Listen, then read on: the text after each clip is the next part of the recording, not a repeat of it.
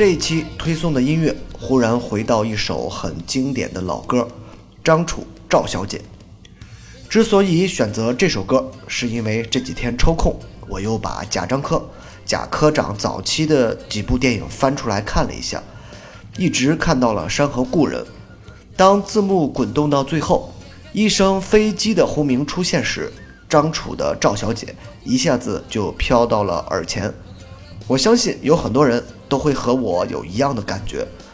某种程度上，张楚和贾樟柯的气质非常接近，他们同样才华横溢，同样非常私人化，作品永远都围绕着自己的身边展开，并且足够真实，而不是描绘那些海市蜃楼的美好、繁华等等。张楚身上的那种悲悯性，对于这个民族的关注，和贾樟柯的探索殊途同归。不过，一个是通过音乐，一个是通过影像罢了。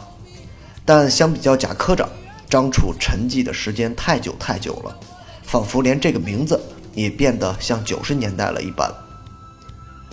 赵小姐并不是张楚音乐里传唱度最高的那一首，没有姐姐那么故事化，没有上苍保佑吃饱了饭的人民那么哲学化，而是一种看似白描的人物描写，但偏偏。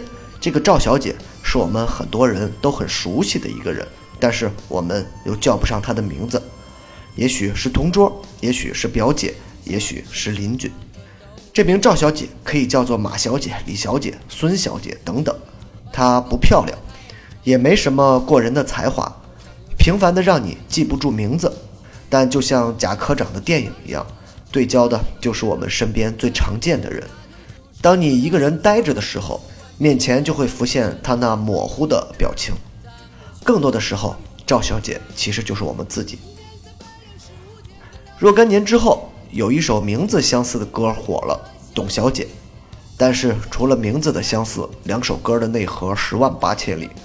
董小姐依然是青春期里让你躁动的那个女孩，她文艺且浪漫，你的世界焦点里只有她。而赵小姐却是最平凡的姐姐。一个已经走出青春迷茫，甚至从未感受过大城市的姐姐。从这点上来看，曾经张楚的音乐格局要远超后来太多太多的民谣歌手。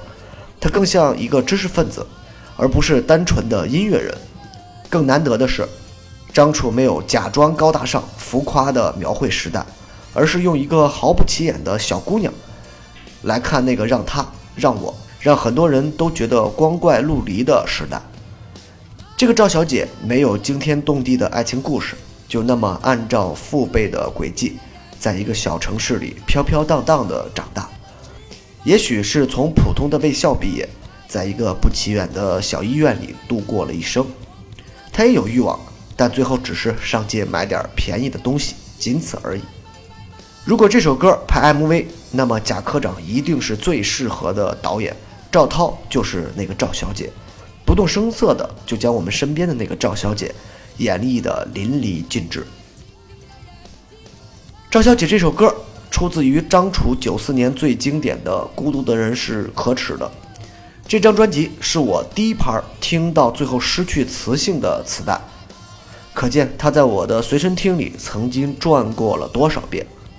这盘磁带是我小舅舅当年买的，最后又留到了我的手里。这同样是一种情绪的传递。后来我长大了，不止一次看到过张楚的演出。我希望这个瘦小的诗人也能够像贾樟柯一样，不断有新的作品涌现，而不是被人封锁在记忆的神坛里。结束，张楚，赵小姐。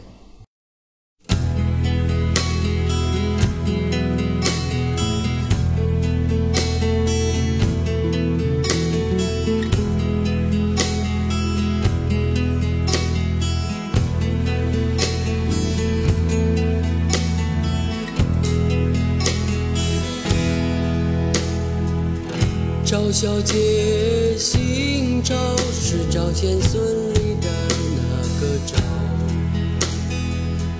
她的名字不猜你就知道，你可以叫她赵丽、赵小丽、赵丽。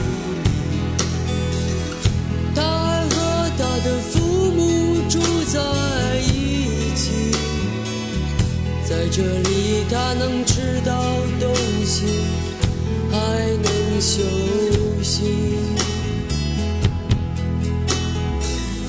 她找了一个男朋友，可以去对一个男人撒娇。她有一份不长久的工作，钱不少，她也不会去做到老。在一种时候，就是别人的裙子比她身上的好。她想他的脸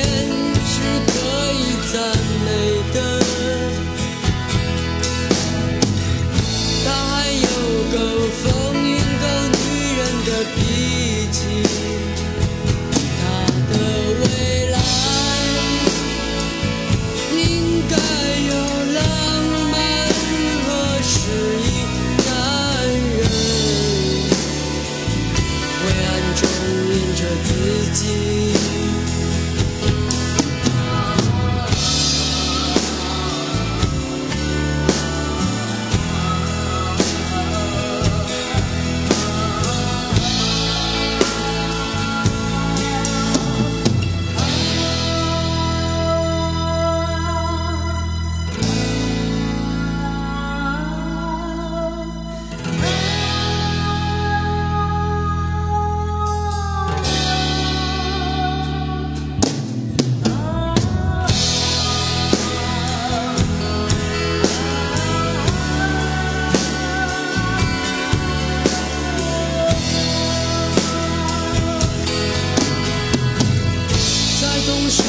段的男人面前，他会沉不住气。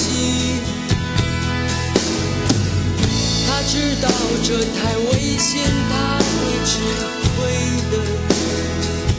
最后，他的纯洁战胜了好奇。他决定只上街。买点便宜的东西。